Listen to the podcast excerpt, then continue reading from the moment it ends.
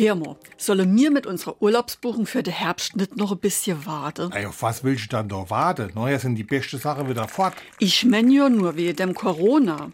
Es Inge hat mir erzählt. Och, es Inge hat wieder von allem den Plan im Sack. Naja, wenn wir nur Italien fahren wollen, muss man schon überlegen, was da alles passieren kann. Es Inge det nicht fahren, hat's gesagt. Es Inge, es Inge, das hätte da die Fleh huscht und das Gras wachsen.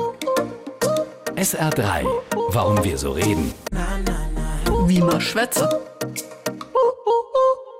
Wer das Gras wachsen hören kann, der glaubt zu wissen, wie sich eine bestimmte Sache entwickeln wird. Oft reichen ihm dazu nur kleinste Hinweise aus. Das kann bei sehr sensiblen Menschen mit einem scharfen Spürsinn und guten Antennen durchaus so sein. Die Redewendung wird heute allerdings überwiegend leicht spöttisch verwendet und bezieht sich dann auf Menschen, die sich unnötig Gedanken machen. Die Redensart soll auf die skandinavische Heldensaga Edda aus dem 13. Jahrhundert zurückgehen.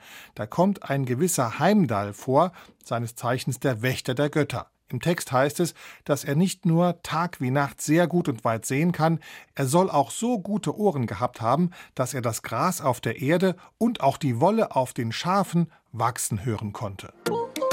SR3.